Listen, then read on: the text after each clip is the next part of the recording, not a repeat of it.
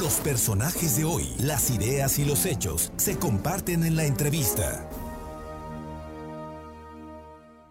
Y esta tarde le agradezco mucho al maestro Rodolfo Cruz Vadillo, catedrático de la Facultad de Educación de la UPAEP, platicar con él, eh, Rodolfo, porque en este momento vamos a empezar a ver un debate en torno al regreso a clases en agosto. El presidente de la República ha dicho que hoy, hoy en la mañana dijo que invariablemente se van a regresar todos los niños, todos los jóvenes a clases en agosto. Los padres de familia dicen que no. Los maestros dicen que no hasta que no estén vacunados todos. Y las instituciones están diciendo, mm, eh, algunas, que sí regresan en agosto a clases presenciales, pero necesitan el semáforo verde.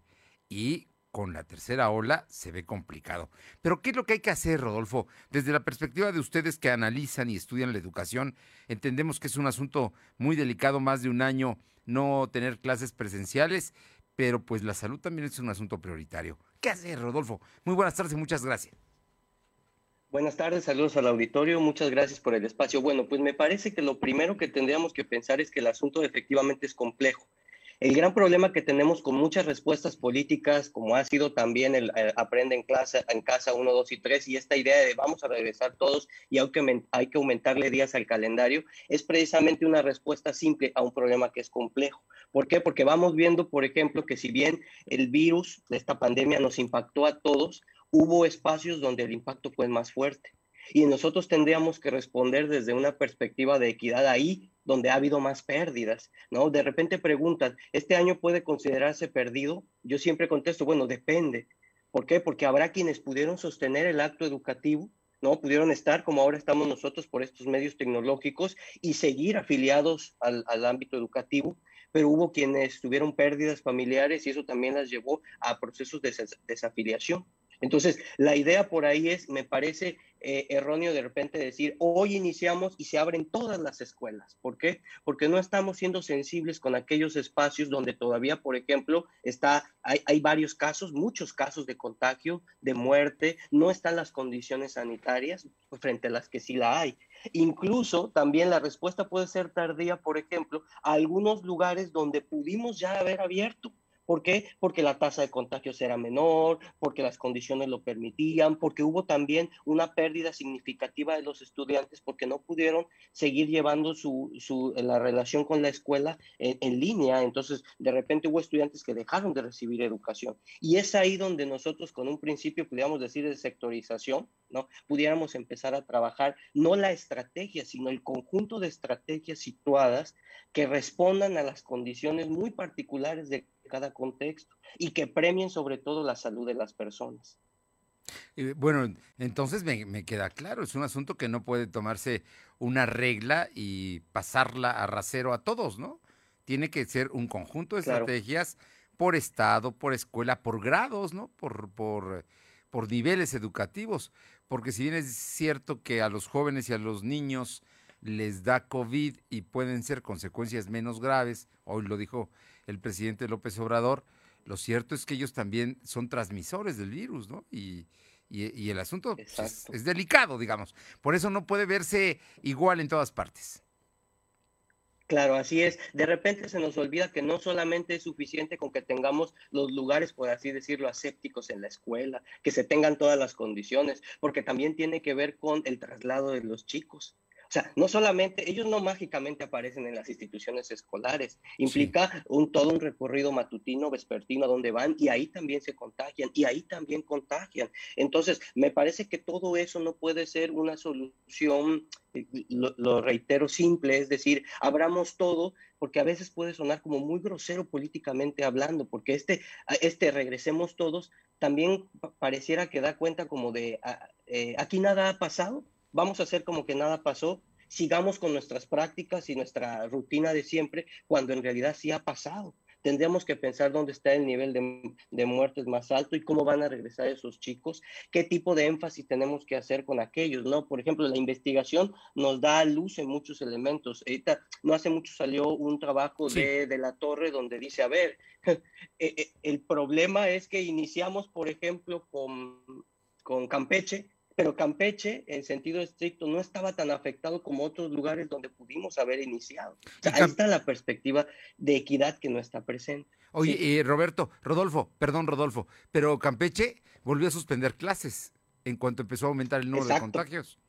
Ese es un ejemplo, ¿no? Exacto, o sea, eh, sí, sí, y un ejemplo, o sea, de, de que a lo mejor no, todavía no, no estamos preparados como para decir todo está dispuesto y aquí como si nada. Y otro ejemplo también de que posiblemente Campeche pudo haber seguido sosteniendo su trabajo en línea y no hubiera pasado mayor cosa, o sea, un, mayor problema. Sin embargo, hay espacios donde eh, la actividad, como quien dice, educativa, por el, lugar donde se encuentran, pues sí ha sido, se ha ido a la baja. Ahorita nos tendría que preguntar qué es lo que viene después de la pandemia. Sí y me parece que lo que está aumentando es las formas de desigualdad.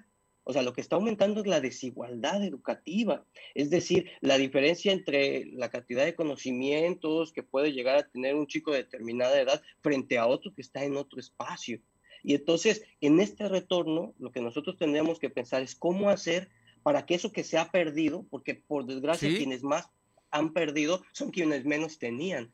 ¿Cómo le podemos hacer para que ellos se afilian nuevamente al sistema educativo, pero además les demos una respuesta que permite más o menos nivelarse con aquellos que pudieron seguir sosteniendo su trabajo a distancia, por ejemplo? Pues hay, bueno, en este país de desigualdades es claro que hay familias eh, jóvenes y niños que tienen más oportunidades y otras que tienen menos, ¿no? Y las condiciones no son las mismas. Eh, yo, yo te pregunto esto porque... Em, recomendaciones. ¿Tú, ¿Tú qué recomendación le harías a, la, a, la, autoridad educativa, a los padres de familia, a los maestros? para Porque finalmente ellos toman una decisión. Claro que los jóvenes y los niños están inquietos, ya quieren regresar y es lógico que lo quieran hacer, pero hay que cuidar su salud.